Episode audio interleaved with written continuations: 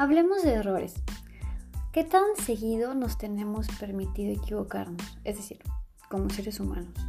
¿Cuántos errores son válidos para que yo pueda seguir siendo una buena persona?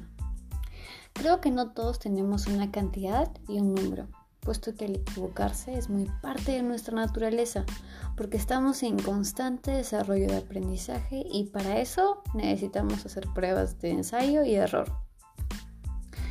Sharon, ¿qué es el ensayo y error? Son estas decisiones que tomamos que al final no resultan ser lo que esperábamos y si lo son, a veces nos ayudan a darnos cuenta que no teníamos claro que estábamos buscando.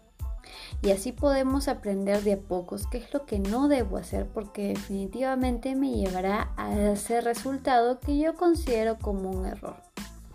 Es decir, práctico. Me sale mal y si aprendo del error, no realizaré la misma acción esperando resultados diferentes y no tendré nuevamente ese mismo desenlace. Practicaré nuevamente y eventualmente tendré un resultado que considere deseado y amable. Las personas somos así, cometemos errores, aprendemos de él y comenzamos a procesar la información de manera que una situación parecida no vuelva a afectarnos de la misma manera. Sin embargo, si nos seguimos culpando por eso que sucedió y de lo que aprendimos, ¿realmente hemos aprendido?